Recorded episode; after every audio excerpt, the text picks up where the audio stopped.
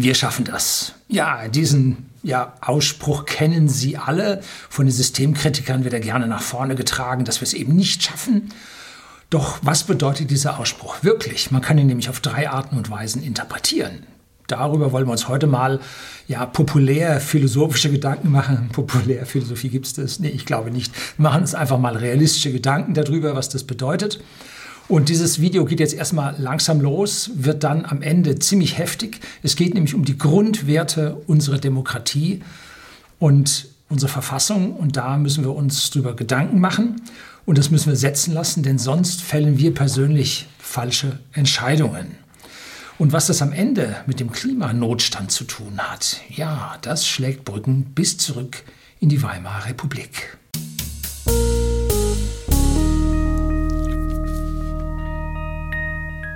Guten Abend und herzlich willkommen im Unternehmerblog, kurz Unterblog genannt. Begleiten Sie mich auf meinem Lebensweg und lernen Sie die Geheimnisse der Gesellschaft und Wirtschaft kennen, die von Politik und Medien gerne verschwiegen werden.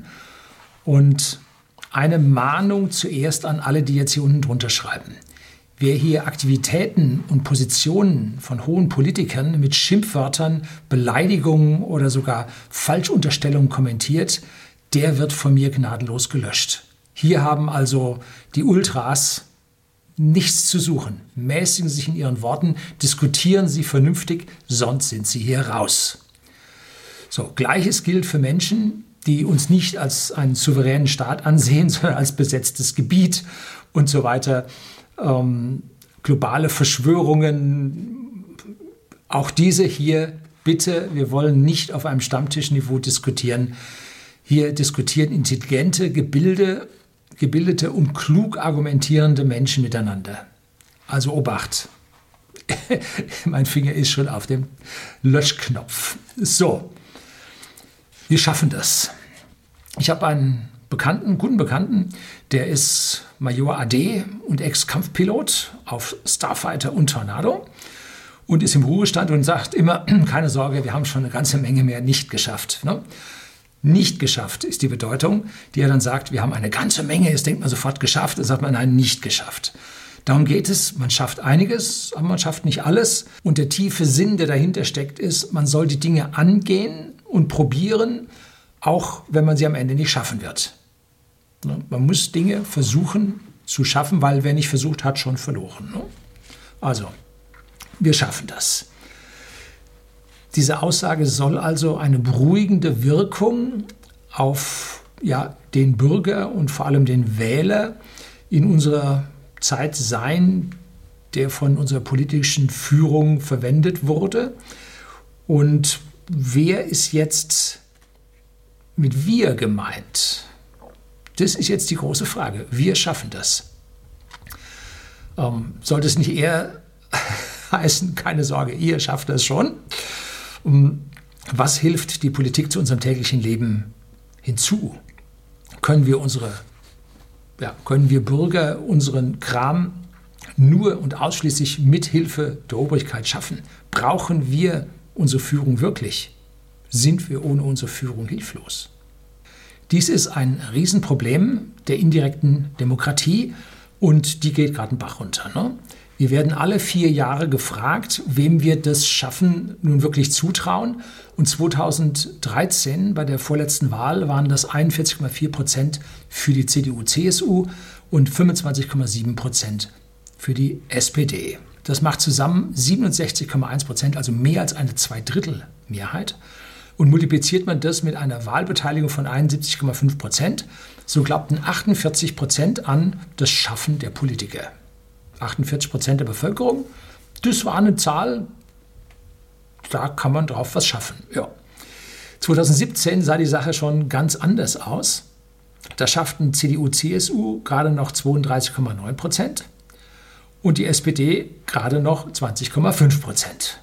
So, zusammen 53,4 Prozent, also eine knappe große Koalition.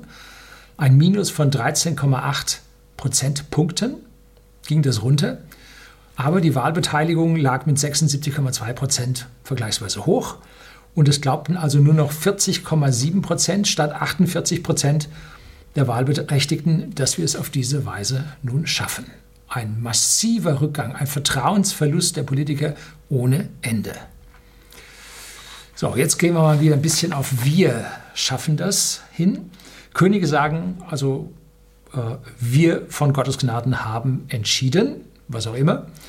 Und dieses wir in diesem Zusammenhang können wir also auch monarchisch interpretieren. Und was bedeutet nun so ein monarchisches Interpretieren? Ähm, wir schaffen das, weil wir von Gottes Gnaden, Monarch dieses Landes, unseren Schutzbefohlenen äh, das tun, was halt ansteht. Wir machen das nur, um ihnen zu helfen. Manches Mal ist es aber auch ein Irrglaube. Ne? Wir werden den Krieg gewinnen. Ne? So, also da ist ein mancher Monarch auch mal auf dem äh, äh, falschen Weg gewesen. Monarchen irren durchaus. Ähm, ich halte Meinungen, die aus einer Vielzahl von Einzelmeinungen gebildet werden, grundsätzlich besser als die Meinung von Einzelnen. So, das ist der Kern der Demokratie. Ähm, wenn man da im Duden nachschlägt, dann findet man da den Pluralis Modestia oder Modestiae. Was ist jetzt das? Ähm, das ist ein Plural der Bescheidenheit. Man statt so als Held, ich habe den im Zweikampf besiegt, heißt es, wir haben den Feind besiegt. Das heißt, dieses Wir bin ich gönnerhaft und verteile das auf mehrere Schultern. So, das könnte heißen, dass Frau Merkel gemeint hat, ich schaffe das und hat das da jetzt gönnerisch auf die gesamte Bevölkerung verteilt und hat gesagt, wir schaffen das. Jo, könnte man so auch sehen. Ne? So, jetzt kann man also dieses Wir schaffen das auf drei Arten und Weisen interpretieren. Das erste ist also das Monarchistisch, das Majestatis. Das zweite ist das Bescheidenheit, Modestia, gerade die Heldentat. Und drittens politisch als Ihr schafft das, Macht, Handlungsaufforderung an die Bürger.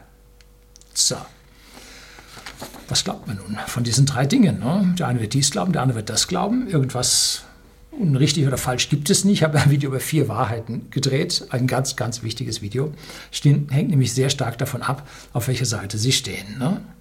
Ich glaube persönlich nicht, dass Frau Merkel über diesen Satz besonders tief nachgedacht hat, sondern einfach nur aus dem spontanen Inneren heraus artikuliert. So, und wie interpretieren wir jetzt das Wir? Bescheidenheit? Hm. Äh, wie interpretiere ich nun das? So, jetzt wird es langsam härter, jetzt wird es tiefer, jetzt wird es krasser. Wir wählen ein Parlament zu 50 Prozent direkt und zu 50 Prozent indirekt über Parteien. Und dieses Parlament wählt Kanzlernde. Ja, das ist neues Gender. Nein, wir wählen einen Kanzler, der, der kann männlich, weiblich oder divers sein. Der wiederum schlägt dem Bundespräsidenten Minister vor und der ernennt diese Minister. Das ist also jetzt ein wichtiger Vorgang. Äh, nicht wir wählen den Kanzler, sondern das Parlament wählt den Kanzler. Und dieser Kanzler muss noch nicht mal Parlamentsabgeordneter sein. Ist schön, wenn das ist, muss aber nicht sein. Man kann auch einen Fremden wählen. Ähm, und der wird dem Bundespräsidenten, und der wiederum schlägt Minister dem Bundespräsidenten vor, der diese dann ernennt oder auch nicht. Es gibt ganz, ganz selten welche, die nicht ernannt werden.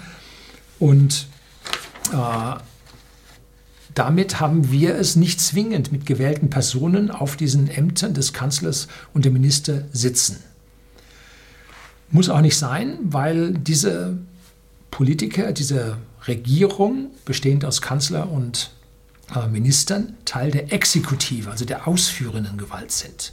Das Parlament ist die Legislative, die gesetzgebende Gewalt und die Gerichte, die Judikative, die entscheidet, ob diese ganzen Gesetze zueinander passen als höchste Gerichte und als untere Gerichte, ob die Bürger und alle beteiligten Wirtschaftssubjekte sich entsprechend diesen Gesetzen entsprechend verhalten. So.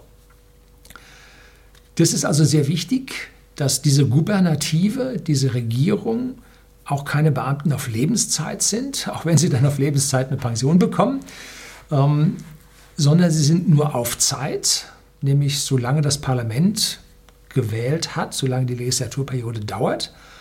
Und das macht den Unterschied zu unseren regulären Beamten. Die sind nämlich welche auf Lebenszeit. Ne? So, Gubernative habe ich auch in einem extra Video mal besprochen, wie das funktioniert. Wenn nun ein Teil dieser Gubernative, nämlich die Kanzlerin, sagt, wir schaffen das, dann dürfen sie ausschließlich sich selbst damit meinen. Denn wir schaffen an, wir Wähler, wir der Souverän schafft an und die Regierung muss ausführen, exekutieren. Wir, Sie, ich und alle unsere Mitwähler schaffen an und die Regierung muss ausführen. Genau das, was wir angeschafft haben. Ja? Das ist der eigentliche Sinn und Zweck unserer Demokratie. Wir haben gewählt, unsere Abgeordneten machen Gesetze und die Regierung muss ausführen. Das ist der Kern, sollte man wissen. Wenn nun der Anschein erweckt wird, dass die Regierung dem Volk anschafft, wir schaffen das, und dabei dann dem Volk erklärt, wie es sich zu verhalten hat, dann wurde Regierung und Souverän gegeneinander ausgetauscht. Und dann hat das was Absolutistisches an sich. Ne? Wir haben niemals das zu tun, was die Regierung sagt. Niemals. Das ist wichtig zu verstehen. Wir haben nicht das zu tun, was die Regierung sagt. Das muss man sacken lassen, das müssen Sie verstehen. Wir haben genau das zu tun, was das Parlament in Gesetze packt und Beamte auf Forderung der Parlamentarier zusätzlich in Verordnungen regelt. Steht dann so im Gesetz, dies ist das und dann am Ende letzter Satz, Näheres oder Einzelnes regeln Verordnungen. Die Verordnungen werden von den Ministerialbeamten erlassen. So, jetzt gibt es die Möglichkeit, dass die äh, Parlamentarier, das sind ja, ich sage mal, keine Fachleute, das sind ja Laien, dass die Gesetze gemacht haben, die gegen andere Gesetze verstoßen. Das ist nämlich gar nicht so einfach, wenn man so einen Wust, eine Vielzahl an Gesetzen hat, wie wir das haben, da überhaupt noch eins reinzubringen, was gegen andere Gesetze nicht kollidiert. Das ist gar nicht so einfach. Und da gibt es auf der Seite des Bundestags gibt es eine Liste mit über 100 Gesetzen, die vom Bundesverfassungsgericht wieder kassiert wurden, weil sie sich mit unserer Verfassung zum Beispiel nicht in Einklang bringen ließen. So, denn das Parlament darf auch nicht bestimmen, was es will, sondern es muss sich an die, unsere Grundgesetz, äh, das ersatzweise für unsere Verfassung gilt, halten. Das müssen die Parlamente, da dürfen die nicht dagegen. Wenn sie jetzt ein Gesetz machen, das gegen die Verfassung geht, dann findet sich irgendwo ein schlauer Mensch, der klagt dann dagegen vor dem Bundesverfassungsgericht. Und über 100 Gesetze, schöne Liste ist da aufgeführt, wurde vom Bundesverfassungsgericht kassiert. Als unwirksam ähm, benannt, ähm, beziehungsweise in Teilen un für unwirksam erklärt. Das ist eine harte Schlappe für ein Parlament und wenn das in über 100 rausgeht, dann zeigt das schon, was da für Laien sitzen. Also auch an der Stelle ist unsere Demokratie etwas schwierig geworden. Und wenn nun Beamte äh, die Verordnungen rausgeben und diese Verordnungen können durchaus, und das passiert immer wieder, gegen Gesetze verstoßen, dass da also falsch interpretiert wird von dem Ministerialbeamten, dann dürfen wir vor ein Verwaltungsgericht gehen und das kann man dann eskalieren lassen bis zum Bundesverwaltungsgericht und kann gegen diese Verordnung vorgehen. Und es gibt viele, viele Verordnungen, die sind alle wieder kassiert worden. Weil auch hier die Beamten bei der ganzen Wust an Verordnungen, die wir haben, die Lücken nicht mehr finden, wo man noch eine Verordnung reinschreiben kann. Ne? Also wir haben einfach zu viel davon. So, kann die Bundesregierung gegen ein Nichterfüllen einer Handlungsaufforderung klagen? Ihr habt das nicht geschafft. Können sie natürlich nicht. Ne? Das ist nicht ihre Position. Ne? Wir schaffen an, was die Regierung tut. Jetzt kann eine Regierung tatsächlich in Spezialfällen Handlungsanweisungen an die Bürger geben. Jetzt wird es also richtig knallhart. Ne?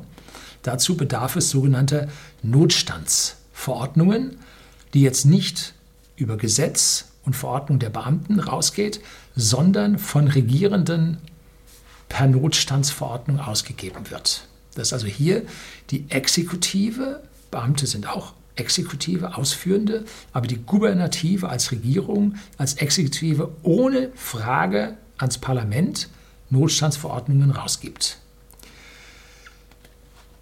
Dazu braucht es aber eine, wie es so schön heißt, eine Ermächtigung.